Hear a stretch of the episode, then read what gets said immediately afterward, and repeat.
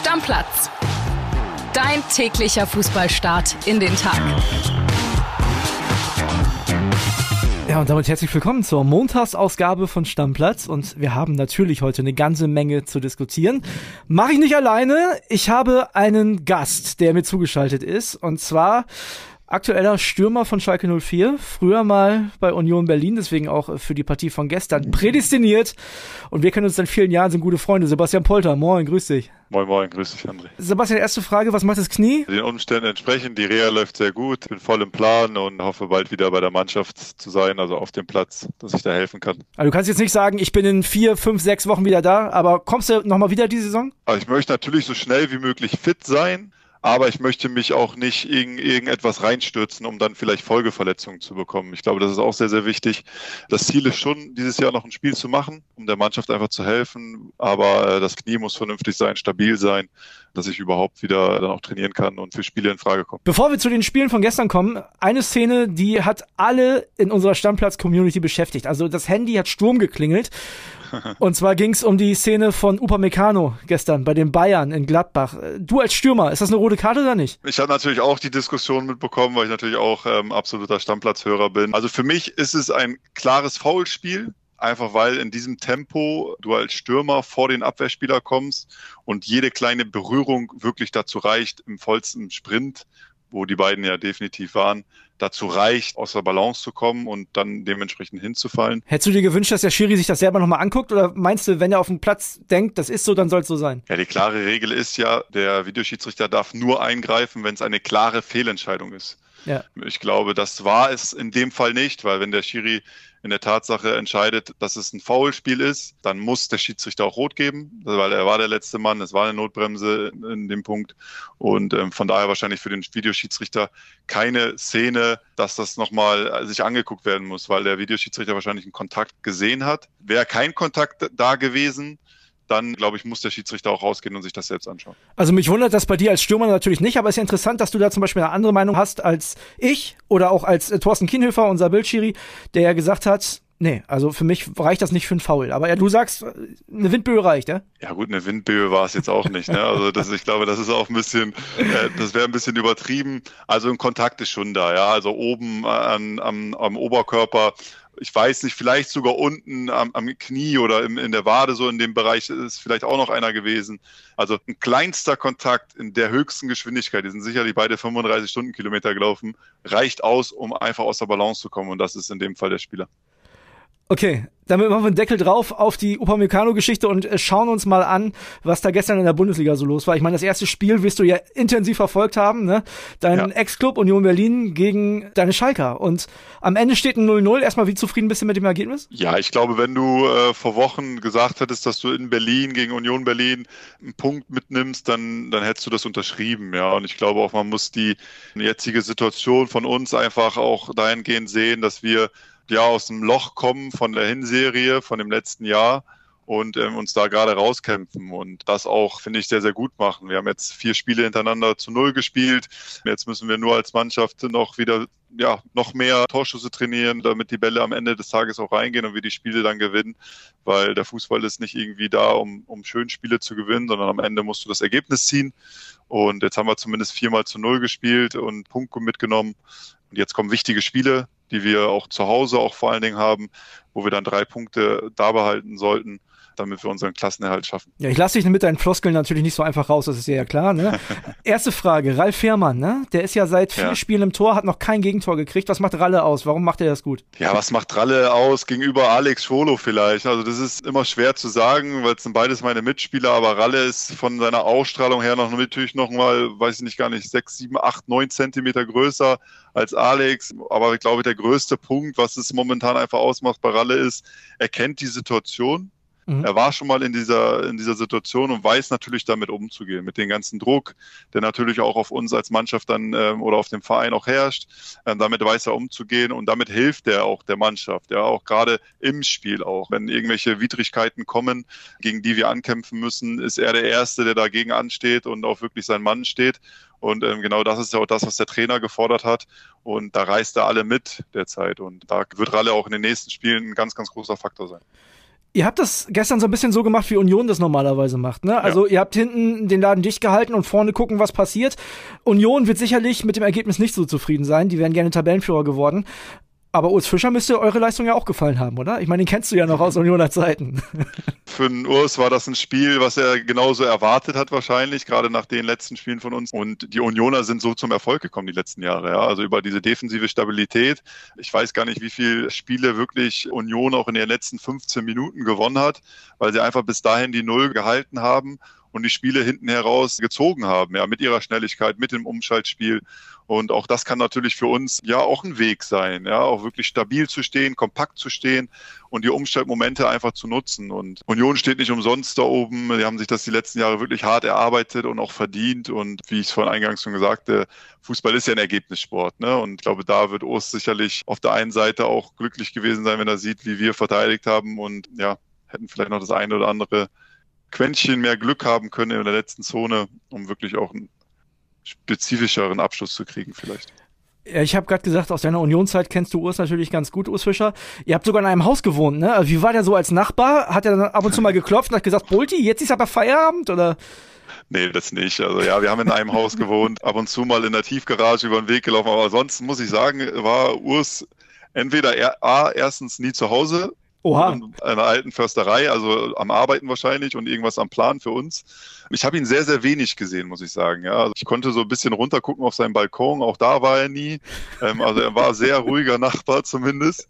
Ich weiß nicht, ob er das auch über mich sagen kann. Das wäre vielleicht mal interessant zu, zu wissen, wenn man ihn mal fragt. Aber ja, ich habe ihn echt wenig gesehen. Ne? Also ich glaube, wir haben fast eineinhalb Jahre oder ja, über, weit über ein Jahr, eineinhalb Jahre übereinander, untereinander gewohnt. Aber selten gesehen, muss ich sagen. Andere Nachbarn mehr gesehen. Lass uns mal zum, äh, zum Fußballerischen kommen.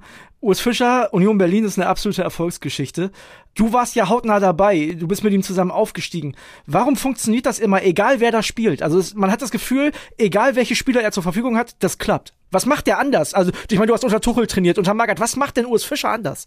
Ja, ich glaube einfach, dass er explizit sehr, sehr, sehr viel Wert auf Wiederholungszahlen legt. Ja, also ich glaube, er ist fanatisch danach, dass egal was passiert, er immer wieder in einer sehr, sehr hohen Häufigkeit wiederholen lässt. Und was heißt das? das was halt, denn? Was lässt er wiederholen? Ja, in erster Linie halt das System, ja, das einfach zu verinnerlichen, jede einzelne Position zu verinnerlichen. Und da ist es egal, ob der Torwart oder der rechte Innenverteidiger in der Fünferkette oder der linke Stürmer.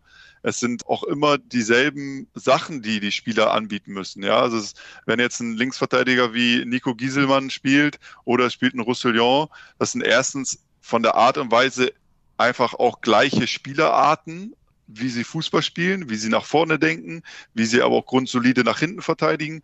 Oder auf der anderen Seite, wo es jetzt Trimmel mit Ryerson war, das sind einfach auch die gleichen Spielermaterialien. Ja, also es ist jetzt keine, keine Unterschied, wo du sagst, okay, du hast auf der Außenposition, die sehr, sehr wichtig in, in dem System von Urs ist, hast du jetzt andere Spielertypen, sondern es sind einfach genau die gleichen. Es ist nicht ein Rechtsverteidiger offensiv und der andere nur defensiv so dass du eine andere Art von ähm, Spielertypen hast. Und das auf jeder Position, ja, glaube ich. Und äh, auch die Achter, wenn man sieht, Habara, Haraguchi, der noch da war, ähm, das sind alles wirklich, Laduni jetzt, äh, alles gleiche Spielertypen, die dann am Ende des Tages daran gemessen werden, wirklich den Job so auszuführen, ja, wie es die Stammkraft in dem Moment vielleicht macht. Das heißt, deswegen war es damals egal, ob Polter oder Anderson spielt und es ist jetzt egal, ob Behrens oder Jordan spielt. Ja, richtig. Also momentan hat natürlich Behrens dann auch einen Lauf einfach und hat natürlich auch das Momentum auf seiner Seite und das wiederum honoriert dann auch Urs, denke ich. Ne? Also er sieht wahrscheinlich auch die Trainingsleistung, aber es ist egal, wer von den beiden spielt. Wenn man beide Spielarten anguckt, Jordan wie auch Behrens sind beides Spielertypen, die die Bälle festmachen,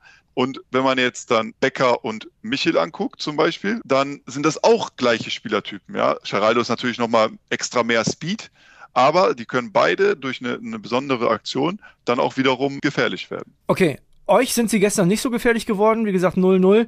Warum seid ihr so stabil unter Reis? Ja, ich glaube, was, was der Trainer gemacht hat, ist natürlich erstmal das Hauptaugenmerk auf die Defensive gelegt, die bei uns in der Hinrunde als komplette Mannschaft nicht so gut war. Haben wir natürlich sehr, sehr viel gearbeitet. Wir hatten dieses Jahr auch extrem viel Zeit, dann auch nochmal mit ihm zu arbeiten. Durch die WM einfach auch noch extra Wochen bekommen, was dann auch, auch gut tut für uns. Und bei ihm ist immer das erste, wirklich kompakt als Mannschaft zu stehen, aber kompakt, offensiv kompakt, ja, also dass du auch wirklich nach vorne verteidigst, ganz, ganz viel natürlich auch im Eins gegen Eins verteidigst. Und ja, das macht ihn eigentlich aus. Und das hat er jetzt in die Mannschaft reingekriegt, sodass wir das momentan auch sehr gut umsetzen. Ja, zu euch kommen wir gleich noch bei den steilen Thesen. Da will ich von dir natürlich auch noch was hören. Vorher gucken wir uns die anderen Spiele von gestern an. Borussia Dortmund äh, gegen Hertha BSC. Wem hast du eigentlich die Daumen gedrückt? Äh, den Dortmundern als Schalker oder den Herthaner als Ex-Unioner? Ja, jetzt kann ich ja nur verlieren. Aufgrund der Tabellensituation habe ich das für denjenigen gemacht, der oben steht. Okay, verstehe. Und äh, das hat dann ja auch funktioniert. Der BVB gestern übrigens in den schwarzen Sondertrikots äh, gespielt. Fandst du schön, oder? Die schwarzen Dortmund-Trikots? Na, ich mag keine schwarzen Trikots. Okay, am Ende 4-1. Also war ein richtig gutes Spiel. Adeyemi macht erst ein Tor, bereitet eins vor und bei der Vorarbeit hat er sich verletzt. Er hat dann hinterher so ein Risszeichen auf der Bank gemacht. Also könnte ein Faserriss sein im Oberschenkel, vielleicht sogar schlimmer. So hat es auch ausgesehen. Mich hat's gefreut, weil ich habe ihm mit Kickbase, das darf man dann ja doch schon sagen, dass er endlich performt, äh, weil er endlich Punkte bringt. Hast lange gewartet, aber ne? lange, sehr, sehr lange gewartet, viel Geld für bezahlt am Anfang, aber nichts gebracht. Und ja, es sah so aus, dass er sich wirklich da ein bisschen was gezerrt hat oder vielleicht sogar was gerissen hat. Hoffen wir trotzdem nur das Beste. Okay, dann Reus und Brandt noch mit dem 3-1 und 4-1. Am Ende der BVB muss man sagen, momentan sehr, sehr souverän. Achter Sieg in Folge. Musste erstmal machen. Ja, haben einen Lauf. Mehr gibt's da auch nicht zu sagen. Ich glaube, dass es wichtig ist in der Phase, wie Bayern München jetzt schwächelt, dass dann auch einfach Mannschaften da sind, wie dieses Jahr, die wirklich auch konkurrieren und die auch wirklich zeigen, dass sie auch ja, diese, diese Schwäche vielleicht, die Bayern momentan hat, diese zumindest Ergebnisschwäche in der Bundesliga, dann auch vielleicht auszunutzen. Ja, und da, da ist Dortmund momentan genau wie, wie Union oder auch Leipzig-Freiburg so ein bisschen gerade dabei, hinterherzulaufen. Ja, das dachte man eigentlich auch von Bayer Leverkusen, dass sie da oben welche mitreden können. Können sie nicht. Gab gestern eine 2 zu 3 Niederlage zu Hause gegen Mainz. War ein total kurioses Spiel. 23. Minute, Tabsoba, Elfmeter verschossen. Und da gab es eine kuriose Szene, denn der Mainzer Keeper Damen, der hat ihn erstmal angelacht. Ich meine, Leverkusen eine katastrophale Elferbilanz jetzt. Die haben von den letzten acht Elfern sieben verschossen. Das ist ja total verrückt, ehrlich gesagt. Und als hätte der Damen das geahnt, so heute machst du ihn wieder nicht, hat er den erstmal angelächelt und dann gehalten. Macht das was ja, mit dir als Stürmer? Also, also bist du da, wenn so ein Torwart dich anlacht und irgendwas macht, was du, wo du gar nicht mit rechnest? Nee, also ich, also ich habe auch schon Elfmeter verschossen, ja. Ich habe jetzt nicht darauf geachtet, was der Torhüter macht. Also ich bin jemand, der dann auf sich selbst achtet und, und versucht, seinen, seinen Fokus zu ja, hochzuhalten. Teilweise muss man ja auch noch richtig lange warten wegen dem Videobeweis oder ähnliches. Naja, weiß ich nicht, ob er ein Spielertyp ist, der ihn das jetzt irritiert hat. Ne? Also, aber die, diese Quote ist schon brutal. Ne? Sieben verschossen von acht ist schon. Pff, das ist heftig, ja. Immer verschiedene Schützen auch geschossen, glaube ich. Ne? Also jetzt nicht ja. immer derselbe oder so, sondern sehr, sehr viele Schützen auch. Ja, ne? Ich mu muss ja mal vorstellen, ich meine, der Tabsoba ist Innenverteidiger. So weit ist es schon gekommen. Also die haben noch keinen gefunden, der da souverän die ja. Dinger reinnagelt. Dann drei, drei, Minuten später 0-1 Katzi, dann das, äh, der Ausgleich ziemlich schnell in der 32. durch Amiri. Barrero mit dem 1 2 in der Nachspielzeit der ersten Halbzeit und zweiter Halbzeit ging es dann richtig ab. Erst der eingewechselte Schick mit dem 2-2 und dann Ingwertsen, auch ein alter Kollege von dir aus Unioner Zeiten, mit dem 2 zu 3 per Elfmeter, der hat gezeigt, wie das geht, in der 82. Also war total verrückt. Atli rote Karte gekriegt beim Foul, wo es dann den Elfer gab und in der zweiten Halbzeit insgesamt neun gelbe Karten. Also da war richtig Alarm, das Saisonrekord. Da war auch Trash Talk am Start, Sebastian. Also Rudelbildung und so. Sag mal, wer, wer ist denn der größte Trash Talker in der Bundesliga? Puh, das ist schwer zu sagen, glaube ich. Also, ich weiß halt auch nicht, ob ich jeden immer so direkt dann mitbekomme, dass einer Trash talkt. Ne? Also ja, wer, wer, wer talkt denn mit dir Trash? Das sind ja meistens die Innenverteidiger dann. Willst, du willst ja, keine Lauten, ne? ich, ich, ich merke das schon. Ich würde jetzt ja, keinen Namen nennen, aber es gibt schon, schon, wie sagt man so schön, immer so eine richtige Drecksau auf dem Platz da gibt es schon einige in der Bundesliga. Aber das ist, glaube ich, auch gut so. Okay, pass auf, wir machen das anders. Ich frage dich nicht nach dem Namen, das verstehe ich. Was war denn das Lustigste, was mal einer zu dir gesagt hat? Ja, ich sollte mich jetzt lieber auswechseln lassen, weil ich würde keinen einzigen Zweikampf mehr gewinnen. Das war zum Beispiel, den nächsten Zweikampf habe ich ihm dann einen mitgegeben und dann war auch gut, aber das ist wahrscheinlich so das, was mir jetzt einfällt. Es gibt vieles. Können wir jetzt die ganze Folge draus machen, wahrscheinlich. Ja, ich meine, interessant Fürs ist andere Mal. Fürs, fürs nächste Mal machen wir das. ja. ja, die Mainzer auf jeden Fall gewonnen und haben sich dann vor Leverkusen geschoben. Die sind jetzt auf Platz neun. Waren ja vorher auch noch so ein bisschen mit einem kleinen Blick nach unten. Ja, wenn man sich die Tabelle anguckt, Sebastian, ihr seid auf Platz 18, 13 Punkte und sind momentan sechs Punkte zum VfL Bochum. Und jetzt kommen wir mal zu unseren steilen Thesen. Ne? Willst du eine raushauen oder soll ich anfangen? Ja. Ich glaube, es ist besser, wenn du vorlegst. Dann kann ich mich ein bisschen an der These orientieren okay, von dir. Okay, meine steile These ist äh, für euch, für den FC Schalke, gibt es schon vorentscheidende Spiele für den Klassenerhalt. Also wenn ihr in den nächsten zwei Wochen zweimal verliert, glaube ich, wird es ganz eng, weil ihr spielt jetzt zu Hause gegen Stuttgart und dann in Bochum. Also vier Punkte braucht ihr auf jeden Fall. Also ihr braucht ich Punkte. Ich glaube auch, dass es sehr, sehr wichtig sein wird, die nächsten beiden Spiele, dass das auch eine Richtung geben wird. Da bin ich auch ganz bei dir. Und es ist immer wichtig, wenn du um den Klassenerhalt spielst, auch direkte Konkurrenten zu schlagen. Und dazu gehört einfach Stuttgart und Bochum. Und ja. wir sind jetzt in der Situation einfach, dass wir auch diese Spiele gewinnen müssen, auch wirklich müssen. Wir können jetzt nicht mehr sagen, ein Punkt reicht nur oder ähnliches, sondern wir müssen diese Spiele gewinnen. Und deswegen gehe ich auch mit dir, holen wir diese vier Punkte, bin ich auch felsenfest davon überzeugt, dass wir die Klasse halten. Ja, und holt ihr null Punkte, sage ich dir auch ganz ehrlich, fahrt ihr nächste Saison nach Kiel und zu St. Pauli. Das hast du jetzt gesagt. Ja, kann ich mir sehr gut vorstellen. Jetzt bist du dran mit einer steilen These. Meine steile These ist, dass wir am Ende der Saison über den Strich stehen und das aufgrund der letzten vier Spiele, weil wir gezeigt haben, dass wir sehr, sehr gut verteidigen können und am Ende des Tages steigt eine Mannschaft nicht ab, die sehr gut verteidigen kann. Und äh, deswegen bin ich davon felsenfest überzeugt, dass wir am Ende über den Strich stehen. Oh, das ist aber, die, die These ist auf jeden Fall steil, wenn man sich die aktuelle Tabelle anguckt. Aber ihr habt natürlich auch noch ein paar Spiele, äh, die für euch ganz günstig liegen. Ne? Ihr habt noch ein Heimspiel gegen Hertha, ihr habt noch ein Heimspiel gegen Bremen zum Beispiel. Das Heimspiel gegen Stuttgart. Ich glaube, zu Hause geht für euch schon noch mal mehr als auswärts. Ja, wenn man natürlich die Statistik anschaut, äh, dass wir keine Ahnung, wie viele Spiele auch auswärts nicht mehr gewonnen haben. Aber Statistiken war ich nie ein Freund von.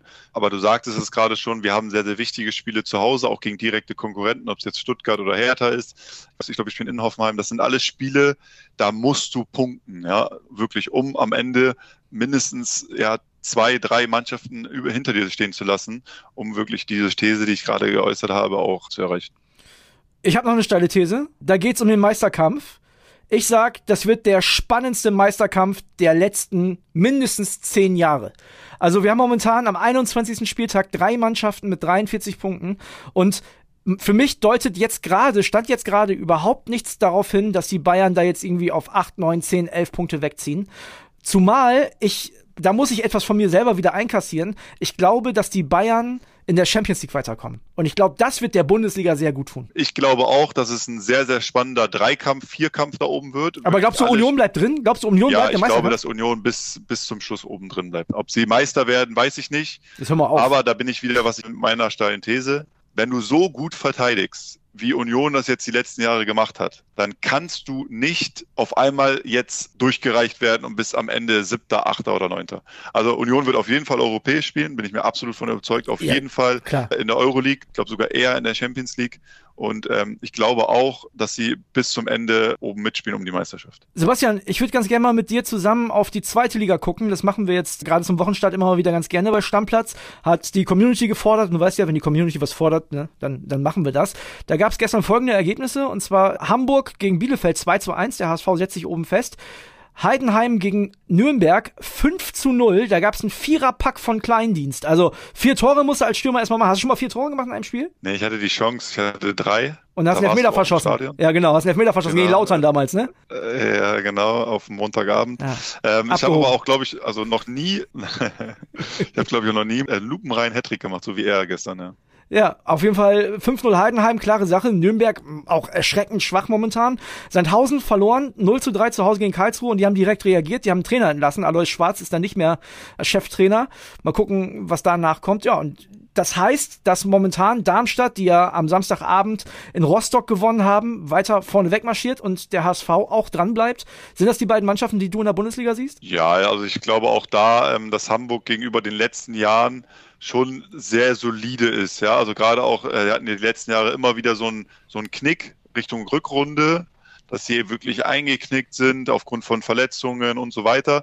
Und ich glaube, dass sie dieses Jahr einfach auch Glück haben, was da, also Glück, sich einfach auch erarbeitet haben. Das ist nicht nur Glück, am Ende erarbeitest du dir das auch alles immer, jetzt in der Rückrunde nicht einzubrechen. Und deswegen glaube ich schon, dass Hamburg hochgehen wird. Auch Darmstadt wird dort oben bleiben. Das ist auch eine Mannschaft, die einfach, wo ich wieder sage, viel zu wenig Gegentore bekommt, um jetzt irgendwie noch abzurutschen. Das ist weniger als also ein Tor pro Spiel. Und äh, das, damit steigst du dann auch am Ende auf. Ja, wir haben von Sebastian Polter ja heute gelernt, wer gut verteidigen kann, der rutscht nicht einfach ab. Richtig. ich habe noch was, äh, worüber wir reden. Und zwar gab es gestern die DFB-Pokalauslosung. Hast du schon mitgekriegt? Wahrscheinlich, ne? Sind ein paar interessante ja. Sachen mit dabei. Äh, Leipzig gegen Dortmund, äh, sehr heißes Duell auf jeden Fall.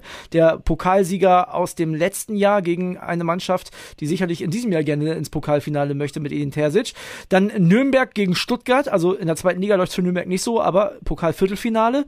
Frankfurt Union und Bayern Freiburg. Worauf freust du dich am meisten? Ich würde immer es der kleinsten Mannschaft im, im DFB-Pokal wünschen. Auch da habe ich eine alte Vergangenheit hin und deswegen würde ich wünschen, dass Nürnberg so weit kommt wie möglich. Okay. Weil es auch in der Liga vielleicht momentan nicht so gut aussieht.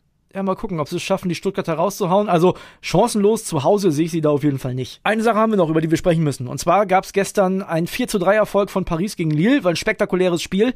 Neymar musste verletzt ausgewechselt werden. Probleme mit dem Knöchel, ist da fies umgeknickt. Kein Knochenbruch, das ist schon klar. Bänder werden noch untersucht wenn der gegen Bayern fehlt, das wäre auch nochmal eine Hausnummer, ne? Ja, ich glaube, es ist ein, ein, Spieler, der den Unterschied machen kann. Ich habe die Verletzung auch gesehen, äh, wie, wie böse er umgeknickt ist. Vielleicht sollte er jetzt einfach mal zum Hörer greifen und den Mahomes anrufen von Kansas City, der ja auch eine Knöchelverletzung hatte und dann am Ende trotzdem weiter gespielt hat. Super Bowl gewonnen. Spiel, genau, Super Bowl zum zweiten Mal gewonnen. Und ja, um da vielleicht wieder fit zu sein gegen die Bayern, weil ich glaube, er sehr wichtig sein könnte gegen die Bayern, um das Spiel noch zu drehen. Mein Junge, ich danke dir. Wir, danke wir, wir, hören und sehen uns. Und du weißt, am Ende machen wir was? Ja, weißt du doch. Deckel drauf. Deckel drauf. Also, Grüße an Frauen und Kinder. Ne? Wir sehen uns. Ciao, danke, ciao. danke. Bis dahin. Ciao, ciao. Stammplatz. Dein täglicher Fußballstart in den Tag.